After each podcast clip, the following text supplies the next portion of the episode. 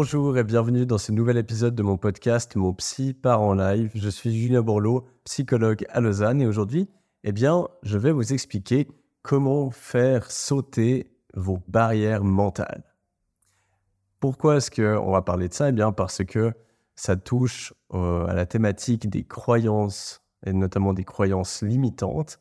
Euh, c'est-à-dire que la plupart des obstacles que l'on a dans notre vie, très souvent, ce pas des vrais obstacles. C'est plutôt des obstacles mentaux, c'est des croyances qu'on a par rapport à nos capacités, nos compétences, par rapport euh, aux relations, au futur, etc. Et c'est une thématique que j'aborde constamment dans mes accompagnements. Et donc, c'est quelque chose que j'aime bien reprendre dans le podcast. J'ai déjà fait des épisodes sur comment briser les croyances limitantes.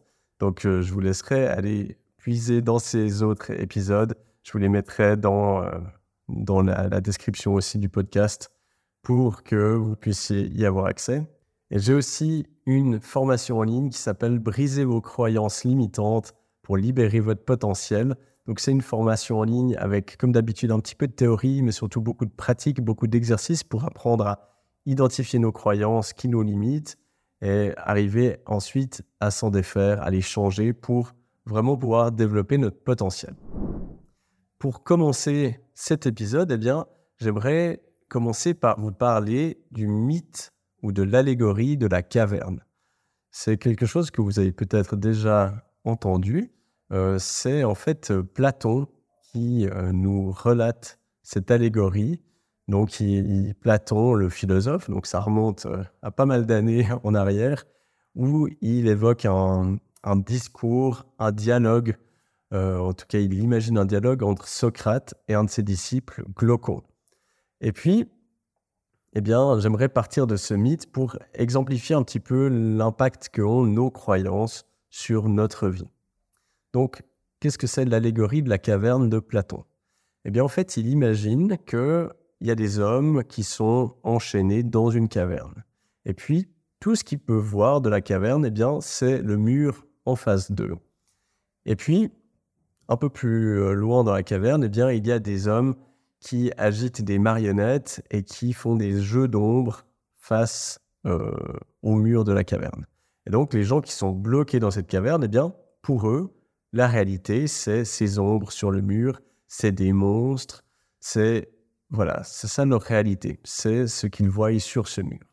Et puis, eh bien, un jour, il y a un de ces prisonniers qui arrive à s'échapper et à sortir de la caverne.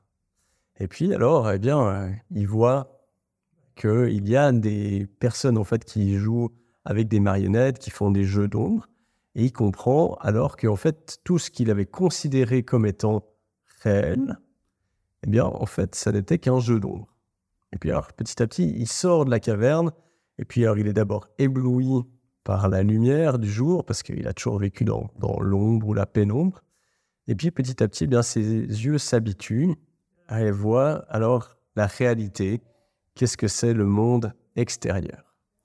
Et puis, ben, ce prisonnier qui a réussi à s'échapper de cette caverne, d'un côté, il aimerait bien retourner à l'intérieur pour informer les autres qui sont encore piégés dedans, mais en même temps, eh bien, il a peur parce que il se dit que en rentrant à nouveau dans la caverne, eh bien, on ne va pas le croire. On va se moquer, on va le prendre pour un fou. Et donc, il décide de ne pas y retourner. Alors moi, j'aime bien cette allégorie parce que, eh bien, Platon, là, il nous parle de l'ignorance des hommes. Et en fait, pour moi, eh bien, ça représente très très bien le travail qu'on fait en thérapie, dans un travail psychologique, parce que la plus grosse partie d'un travail psychologique, que je fais avec euh, mes clients, eh bien, c'est d'arriver à les sortir de leur caverne. Parce que, eh bien, on a tous une vision du monde qui est plus ou moins positive, qui est plus ou moins réaliste. Chacun interprète, il y a la réalité, puis après, il y a l'interprétation qu'on en fait. Et c'est cette interprétation qui va grandement dicter comment on va se sentir et puis comment on va réagir face au monde. Parce que, je le rappelle souvent, eh bien, euh, on ne contrôle pas ce qui nous arrive, on ne contrôle pas les événements extérieurs, mais on peut contrôler euh, la manière dont on décide de percevoir ces événements et la manière dont on décide d'y réagir. Alors, je vais vous donner quelques exemples de nos propres cavernes dans lesquelles on est parfois euh, enfermé.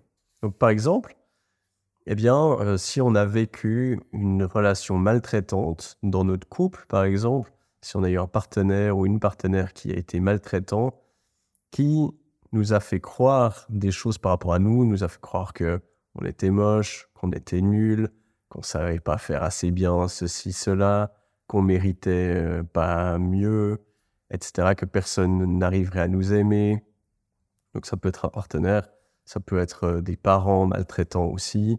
On peut aussi euh, avoir vécu ça dans du harcèlement scolaire, par exemple. En fait, à force de nous répéter des choses, eh bien, c'est comme si on nous enferme dans une caverne. Évidemment, si on accepte d'y rentrer. Alors, euh, parfois, on s'en rend pas compte. Et puis, le travail thérapeutique, c'est justement arriver à reprendre cette force de sortir de cette caverne. Eh bien, à force d'entendre ça, on finit par y croire. Et puis, toutes ces croyances, ça devient notre réalité. Et donc, on est enfermé dans cette caverne où on ne voit plus que ça placardé contre le mur en face de nous, quand bien même la réalité est tout autre. Un autre exemple d'événement qui peut nous créer des croyances limitantes et nous enfermer dans notre propre caverne, eh bien, c'est par exemple si on vit du mobbing au sein de notre travail. On peut par exemple avoir une première expérience de travail où on subit du mobbing, où on se fait harceler, où on nous dit que on n'est pas assez efficace, qu'on n'est pas compétent, qu'on est nul, etc. on vit des mauvaises expériences et à nouveau, eh bien ça, ça peut, pas forcément, hein, mais ça peut nous enfermer dans cette caverne où, à nouveau, notre réalité, ça va devenir ça. Je suis nul, je suis incompétent, je ne sais rien faire. Et après, eh bien, à nouveau, il va falloir réussir à sortir de cette caverne pour arriver à voir que non, ça, c'était ces ombres qui étaient projetées. Ce n'est pas la réalité, c'est une image qu'on m'a projetée de moi-même et de mes compétences. Un autre exemple encore euh, d'illusions dans lesquelles on vit et qui peuvent nous faire souffrir, eh bien, c'est quelque chose que je croise très souvent dans mon cabinet, c'est la croyance que je, dois tout faire parfaitement, la croyance que je dois tout contrôler. À nouveau, alors ça, ça peut être créé par plein de choses, par une éducation, euh, ça peut être, euh, il peut y avoir souvent des bonnes raisons peut-être hein, de vouloir faire tout parfait. Par exemple, si euh, quand on était enfant, on subissait de la violence dès qu'on faisait une erreur, eh bien en effet, ça fait beaucoup de sens de se dire qu'on doit tout faire parfait. Donc des fois, il y a des croyances, des façons d'être qui ont été utiles dans un contexte traumatique, souvent pour des questions de survie. Et ce qui aide à sortir de cette caverne, c'est aussi de, de, voir si on est toujours dans la même situation ou pas. Et de voir que eh bien, si on n'est plus dans une situation de survie, eh bien, nos techniques de survie ne sont plus utiles, ne sont plus appropriées. Et il va falloir trouver de nouvelles manières de faire. Pareil, ben, la, volonté de tout contrôler. Alors ça, c'est une vraie illusion parce que, eh bien, par définition, la plupart des choses dans la vie, on ne les contrôle pas. Et je le répète, la seule chose qu'on contrôle, c'est comment on décide de percevoir les événements, comment on décide d'y réagir. Mais on ne contrôle pas les événements. Donc maintenant, eh bien, comment faire pour sortir de notre caverne? Eh bien ça, c'est une grande question et je le disais, eh bien, ça fait partie du travail thérapeutique. Donc là, bah, vous écoutez ce podcast, euh, peut-être vous allez faire la formation que je propose pour travailler sur ces croyances limitantes. Et donc, vous allez réussir à sortir de votre caverne tout seul. Peut-être que eh bien, c'est trop compliqué pour vous et puis que vous avez besoin d'aide. Puis c'est là où justement ben, le fait de prendre rendez-vous avec un psychologue, eh bien, ça fait du sens. Alors, une manière de sortir de nos illusions et de nos croyances limitantes, de sortir de notre caverne, eh bien, c'est premièrement de prendre conscience qu'on est dans une caverne. C'est-à-dire prendre conscience que on a des croyances limitantes et que ces croyances, ce n'est pas la réalité, ce sont des croyances. Donc ça, déjà, pour pouvoir sortir de la caverne, il faut qu'on soit conscient qu'on est dans une caverne et que les ombres qu'on voit au mur, ce n'est pas la réalité. Donc ça, eh ben, euh, on peut le faire en faisant un audit en fait de toutes nos excuses, de toutes nos barrières mentales, et tout. Je suis pas assez, je suis trop, je n'ai pas le droit, euh, je dois, je dois faire parfait, je ne suis pas assez compétent. Toutes ces choses-là, en fait, euh, c'est généralement les excuses qu'on trouve pour ne pas s'engager dans un projet, par exemple, ou dans une relation, ou peu importe. Souvent, ce qui vient en réponse, ce sont des croyances limitantes. Donc, première étape, c'est d'identifier qu'on est bloqué dans une caverne. La deuxième étape, eh bien, c'est d'imaginer qu'il peut y avoir d'autres réalités. Et ça, ça veut dire commencer à chercher des croyances qui pourraient être aidantes. Euh, donc, par exemple, euh, au lieu que ça soit je dois tout faire parfait, ben, ça peut être ce qui est important, c'est de faire de mon mieux. Par exemple, voilà, ça c'est une autre possibilité. Euh, je ne mérite pas d'être aimé, eh bien ça peut être la croyance que oui, je mérite d'être aimé simplement parce que je suis né sur cette terre, par exemple. Et donc, en définissant de nouvelles croyances aidantes, on s'offre une nouvelle possibilité. Ça veut dire qu'on n'est plus seulement dans une caverne, on se dit, ah ben, il y a autre chose qui potentiellement existe. Et donc, ça, ça permet d'avoir le choix. Et la troisième étape qui nous permet vraiment de sortir de notre caverne, de nos croyances limitantes, eh bien, c'est d'oser faire le test. C'est-à-dire avoir le courage d'oser agir en fonction de notre croyance aidante, pas en fonction de notre croyance limitante. Et ça, ça demande énormément de courage. Parce que, ben, on a toujours vécu comme ça, avec nos croyances limitantes, puis quelque part, on se dit, bon, ben, ça me convient pas, ça me fait souffrir, mais en même temps, eh ben, je suis quand même en vie, puis j'ai quand même réussi à faire quelque euh, chose euh, avec ce cadre-là. Et puis des fois, ben, c'est trop angoissant de se dire, je vais tester autre chose, parce que ben, même si là, ma façon de faire, elle est bancale, au moins j'ai la certitude de comment elle est bancale. Alors que tester quelque chose de nouveau, ben oui, ça peut être mieux, mais on se dit toujours, ben, ça pourrait être moins bien. Donc ça demande beaucoup de courage de se dire, ok, j'ai pas encore la preuve, je sais pas exactement comment ça va se passer, mais je décide d'agir en suivant ma croyance aidante. Et une fois qu'on a ce courage-là, c'est là où le travail thérapeutique peut aller très très vite. C'est que dès le moment où on agit selon les nouvelles croyances, eh bien, c'est là où on sort de la caverne, qu'on a la lumière qui nous vient dans le visage. Puis, comme dans l'allégorie, eh bien, au début, on est un peu aveuglé.